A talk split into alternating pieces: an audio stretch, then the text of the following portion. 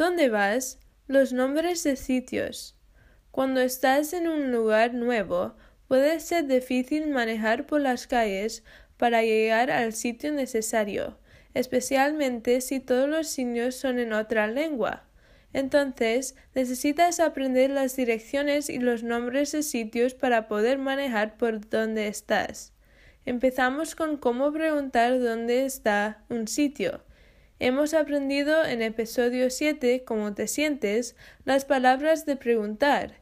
En inglés, dónde es where. Y entonces conjugas estar que es to be a la forma de él o ella. Entonces, dónde está un sitio es where is y entonces pones el nombre del sitio.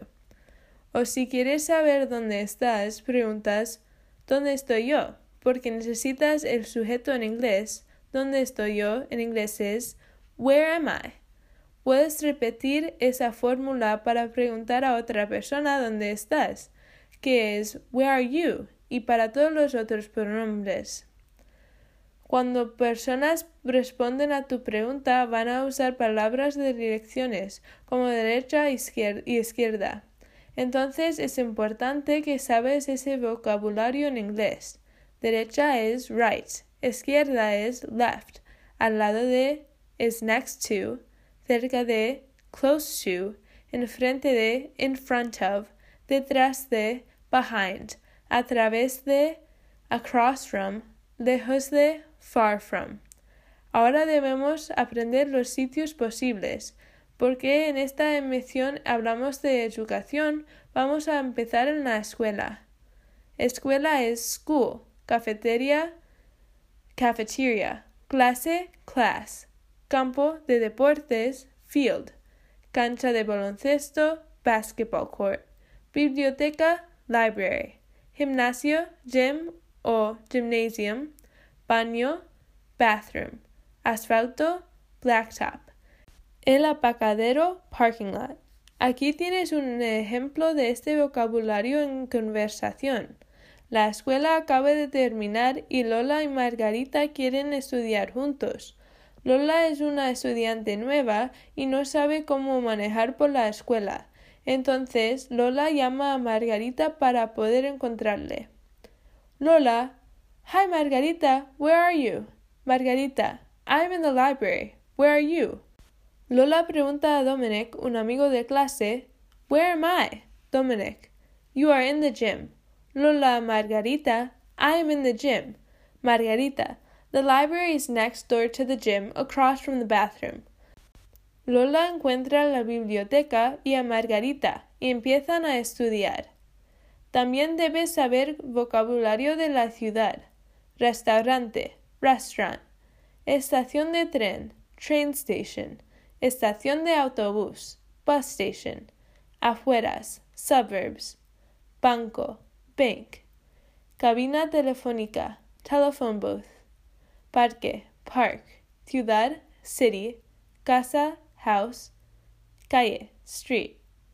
Puedes encontrar más vocabulario en el paquete.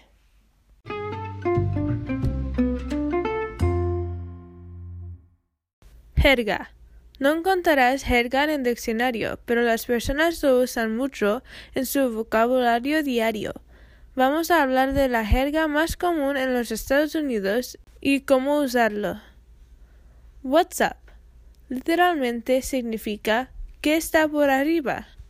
A veces cuando personas preguntan What's up, otras personas respondan el cielo.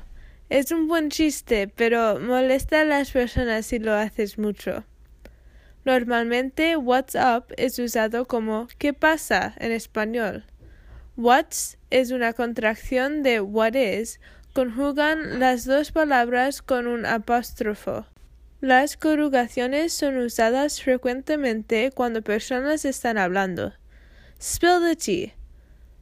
Esta jerga literalmente significa derrame el té, pero el significado subyacente refiere a diciendo la verdad. La verdad en inglés es truth, entonces el T en T se refiere a eso. Es como decir a alguien que te dice chisme. Por ejemplo, si Antonio tiene información de algo y Marisa quiere saberlo, ella puede decir spill the tea. Cool. Es como decir algo es guay o chulo. Extra. Si refieres a alguien con la palabra extra, son un poquito mucho. Si la cosa que hicieron era extra, era un poquito demasiado. Refiere a alguien un poquito dramático o excesivo. Shook. Las personas dicen I'm shook para referir a estar en un estado de asombro. No pueden creer lo que pasó o está pasando. Mood. Traducido es un estado anímico. Dices, that is such a mood. Dices esto cuando alguien dice algo que probablemente no va a pasar, pero lo usan para expresar cómo sientan.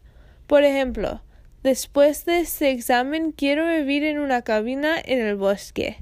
Y puedes responder, that is such a mood. Clapback. Cuando alguien claps back, responden muy rápido al criticismo de otra persona. Puede ser una manera de empoderar a otra persona cuando alguien dice algo malo a ellos. Por ejemplo, si alguien te dice algo grosero, pero respondes con confianza, tu amigo puede decir Yes, clap back, como Sí, dígalo. To flex. Literalmente es traducido a flexionar, pero no refiere a flexionando un músculo. Es más como enseñar las cosas chulas que tienes, pero no necesariamente es algo muy bueno. Lo dicen para decir que alguien es un poquito demasiado con lo que tienen o han hecho cuando de verdad no es muy asombroso. Las personas dicen what a flex To ghost someone. Es como decir que has cortado contacto con alguien que no te interesa jamás. Literalmente estás diciendo que estás haciéndote una fantasma a ellos. La jerga siempre está cambiando, pero ahora mismo estos son algunos de los más comunes.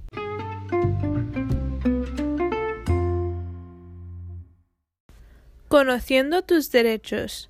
Siendo un inmigrante tienes derechos que se aplican específicamente a tú.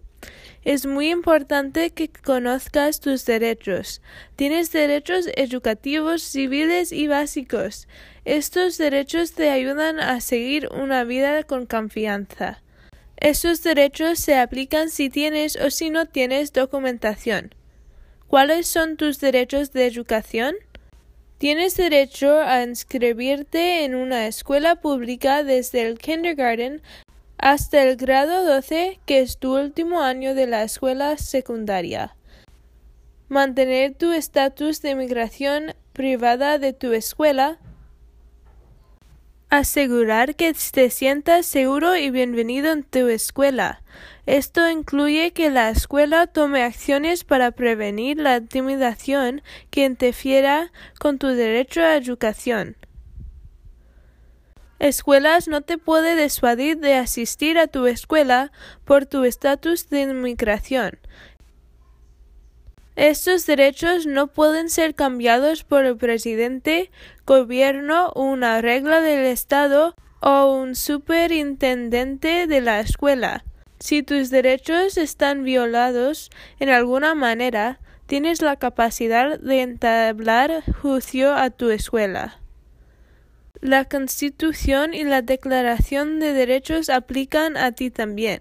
Según Cristina Rodríguez, una profesora en la Yale Escuela de Ley, la mayoría de la Constitución se aplica a personas que están en la tierra de los Estados Unidos y no si eres un ciudadano. Por esa razón tienes los derechos básicos como la libertad de elegir tu religión. Infortunadamente, las reglas de la Constitución no siempre están seguidas, pero hay organizaciones que pueden ayudar en estos casos. El American Civil Liberties Union o el Unión de Civiles Libertades Americanas tienen un proyecto que trabaja en expanding and enforcing the civil liberties and civil rights of immigrants and to combating public and private discrimination against them, o en español, expander y enforcer los libertadores civiles y derechos civiles de los inmigrantes y combatir discriminación público-privado hacia ellos. El ACLU ha participado en casos judiciales hasta la Corte Suprema defendiendo los derechos de los inmigrantes. Otra organización es Immigration Advocates Network o Redes de Avocación Inmigrante, parte del programa Pro Bono Net que trabaja para dar información y recursos a los inmigrantes. Hacen esto para asegurar que todas las personas tienen acceso a todo el guía necesario para el proceso de inmigración. Uno de los proyectos de este programa incluye un mapa de todas las asociaciones inmigrantes en cada estado. Puedes ir al paquete y encontrar un enlace para usarlo.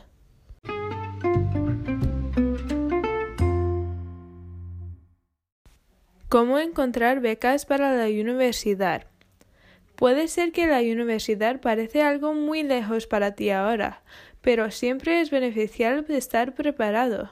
Específicamente para los jóvenes inmigrantes hay cosas que pueden ayudar el proceso de ir a la universidad. Primero, hay becas para inmigrantes. ¿Cómo encuentras becas? Pues cuando estás en la escuela secundaria puedes ir a tus consejeros para preguntar aviso y si tienen sugerencias de becas específicas. Por esta razón, es muy beneficioso crear una buena relación con tu consejero. Contactando la oficina de ayuda financiera de las universidades donde quieres ir es otra opción. También puedes buscar becas por el Internet. Hay becas para tantas cosas y teniendo interés en cosas específicas te puede ayudar a encontrar becas. En este episodio nos vamos a enfocar en becas para inmigrantes en general y becas para los inmigrantes hispanos. Algunos de los sitios web son en inglés. Si quieres usar un traductor, puedes usar un enlace que puedes encontrar en el paquete. La primera beca es el Paul and Daisy Soros Fellowship for New Americans, que es para 30 personas cada año que son inmigrantes o los hijos de inmigrantes que van a asistir a la escuela de posgrado. Para ser parte de esta beca, tus padres tienen que haber nacido fuera de los Estados Unidos. Puedes encontrar más información en un enlace en el paquete. Otra beca específica a estudiantes hispanos viene del Hispanic Scholarship Fund o Fondo de Becas Hispanas. Para recibir esta beca necesitas ser un senior en la escuela secundaria, ser estudiantes de la licenciatura asistiendo a la escuela comunidad o un estudiante graduado dependiendo de qué grado estás, necesitas sacar unas marcas específicas también. El Hispanic Association of Colleges and Universities o la Asociación Hispánica de Colegio y Universidad tiene varias becas si asistes a una de las escuelas parte del HACU. Puedes encontrar las becas en, otro enlace del paquete. Hay otra beca llamada Dr. Juan Andrade Jr. Scholarship for Young Hispanic Leaders, parte de la organización USHLI.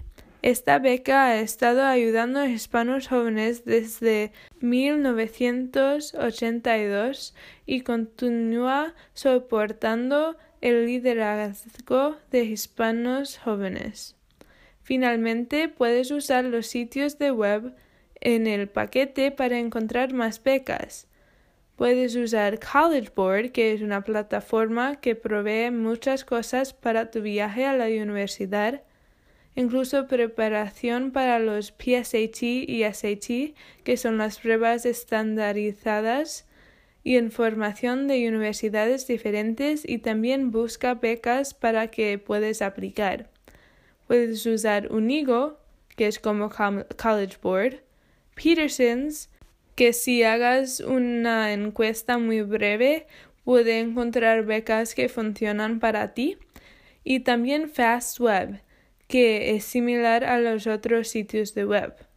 Recuerda, no vas a seguir encogiendo todas las becas que aplicas para, pero con tantas en el Internet eventualmente vas a encontrar unos que te sirven bien.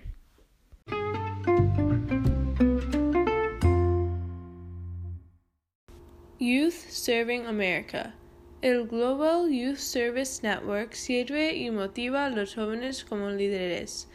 Puedes encontrar muchos recursos en su sitio web que hablan de muchas cosas para los jóvenes, educadores y más. Puedes mirar las campañas que tienen con un enlace en el paquete.